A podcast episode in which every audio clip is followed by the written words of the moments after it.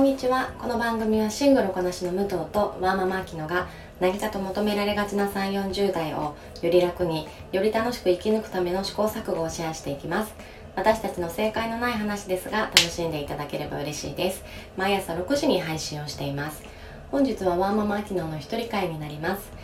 えー、ワーママとして育児と仕事のバランスやコーチとして、えー、女性の働くや生きるにフォーカスを当てた内容でお話をしております、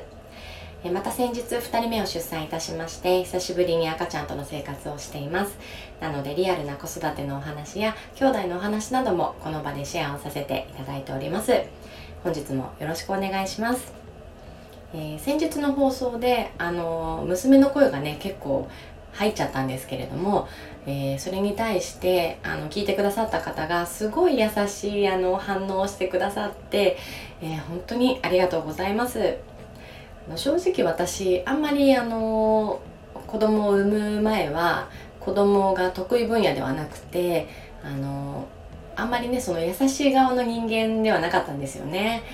なのであの実際にえーまあ、子供を持った側になってみると、まあ、もちろんねあの厳しさとか、えー、育てにくさっていうのは直面する場面もあの多々ありますが逆になんかすごい優しさに、えー、出会うこともいっぱいあって駅の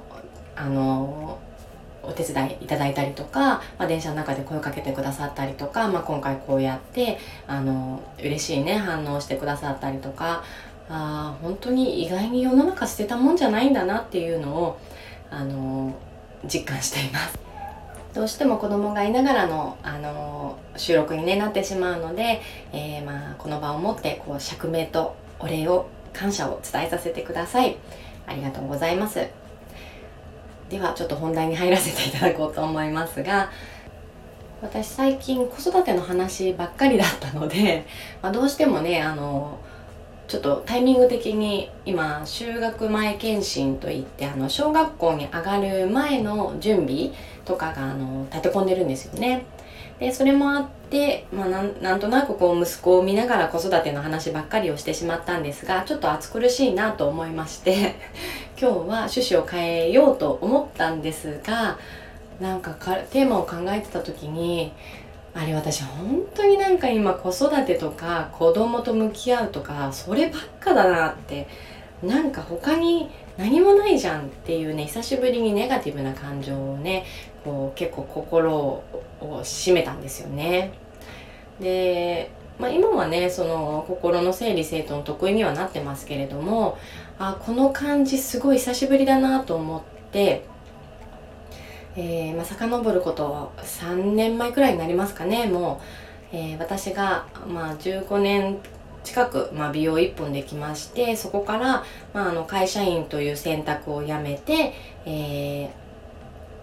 きん？独立って言ったらちょっとかっこよく聞こえすぎなんですけれども何でしょうこうフリーランスとして自分で舵取りをしていこうってこう考えるようになったきっかけがあるんですよね。でそこら辺のお話がもしかしたらまあ今なんでしょう自分って何もないなってこう感情に占められたりあと、えー、八方塞がりの感じ私これがすごいあったんですけどなんか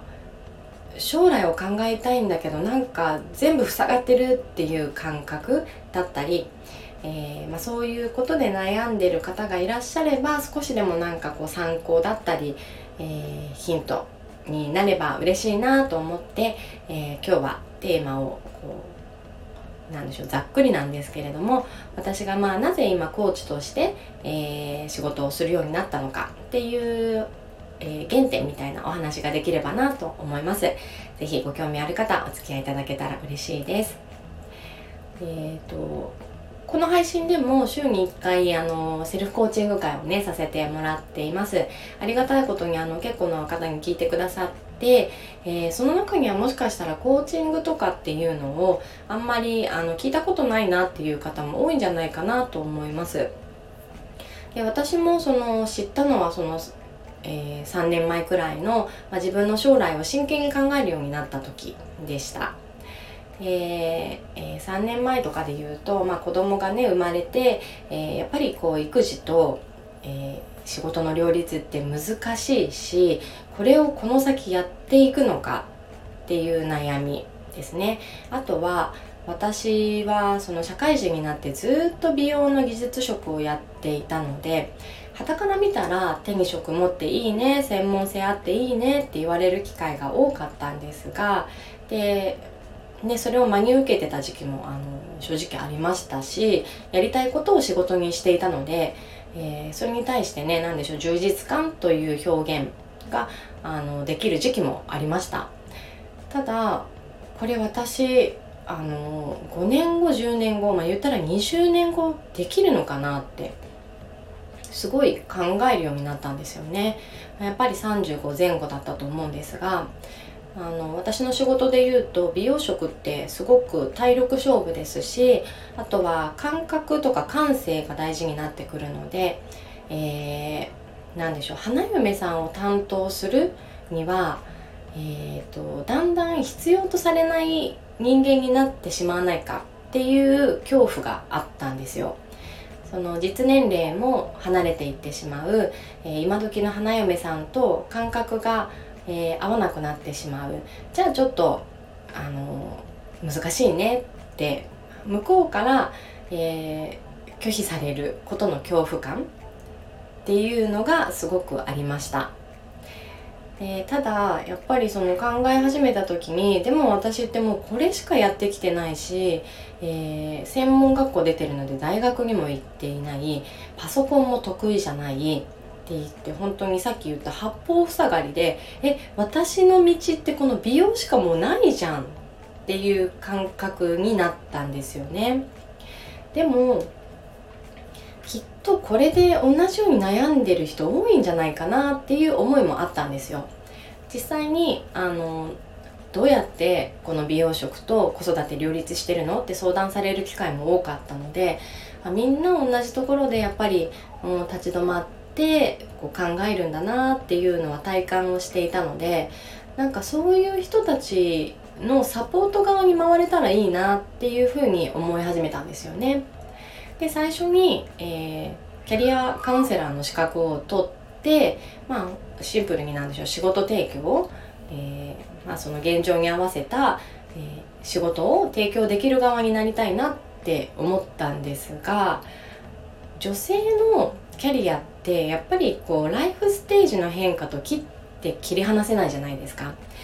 あの本当はねもちろん、えー、よく武藤とも話しますがえ男性側も同じレベルで悩む必要性があるとは思ってますが現実問題、えー、体の機能的に出産するのは女性側ですし、えー、今どうしてもね育児を担っているのも女性が多いんじゃないかなと思いますでそれが、えー、どうこうではなくてそこに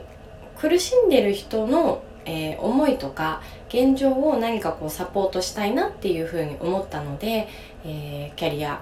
カウンセラーを選んだんですがうん、これじゃなくて、えー、やっぱり人ってこう他人に提供されるものよりも自分で選択したものの方が、えー、続きますし思いが入るので、うん、これじゃダメだと思ってもっと広く、えー、その人の思いの部分にアプローチできるコーチングを私は選んだんです。ちょっといきなりあの私の熱い思いを話すんですが あのよく私この配信でも豊かさについてお話をすることが多いんですけれども、えー、私が思う一番一番かどうかわかんないですけど、まあ、上位を占める、えー、豊かさの一つは、えー、選択肢があること。そして自分自身で選択できることだと思っています。でそれって当たり前のことですけれども、えー、自分でね選択できない環境っていうのは現実的にありますよね。えー、コーチングの、えー、元となる考え方っていうのは答えは自分の中にあるっていうことなんですよね。なので他人から決められることではなくて、えー、話対話の中で自分の心の奥にある、えー、本当にやりたいこととか本当に考えていることに気が付くっていうやり方なんですが、えー、それがねすごい私の中にしっくりきたんですよね。感情を決めるのも自分行動を決めるのも自分、まあ、ただやっぱりあの自分一人だと、えー、限界があるというか難しいですよね。内省にしても。なので人との対話によってこうより一層自分自身を見つめられる。このコーチングというものがもうまさにこれだって思ったんですよ。自分には何があるかわからないって悩みつつも現状を変えたい人だったりあとはやっぱり他人軸を生きやすい、まあ、母親だったりとか、えー、そういう、まあ、誰かのサポートをもともとしている方とか、えー、自分の人生にちゃんとこうハンドルを戻したいとかそういう方にすごくコーチングっていいよなって感じています今でも。なのでまだまだえコーチングって何っていう感覚もねあの世の中的にあると思うんですが是非、まあ、マルチタスクになりやすいママさんとかもともとは私こう専門職しかやってきてない人へのキャリアステージの変更とか、えー、のイメージしてたんですがもっともっと、えー、広まってほしいなって思っています。誰かに決められた人生ではなくて自分自身が選択できる人生これはもう理想論ではなくて自分がやろうと思ったらできると思っています。ただやっぱりあの私と武藤も よく課題で言いますが行動に移すってすごく難しいんですけれども、まあ、あの一つの方法としてコーチングとかを取り入れて、えー、見るのもいいんじゃないかなと思って、えー、引き続きえ週1回のセルフコーチングも含めてコーチングのお話を、えーできたらなと思っています。今日はなぜ私がコーチングを選んだのかというちょっと原点のお話をさせていただきました。同じような悩みを抱えている方に少しでも何かヒントとかエールになれば嬉しいです、えー、本日も聞いてくださりありがとうございます、え、この番組はスタンド FM はじめ各種ポッドキャストで配信をしています。ハッシュタグ正解のない話でつぶやいていただきましたら私たちがいいねやコメントをさせて,、ま、させていただきます、えー、皆さんのフォローやご意見いただけますと大変励みになりますので、ぜひお待ちしております。ではまた次回、失礼いたします。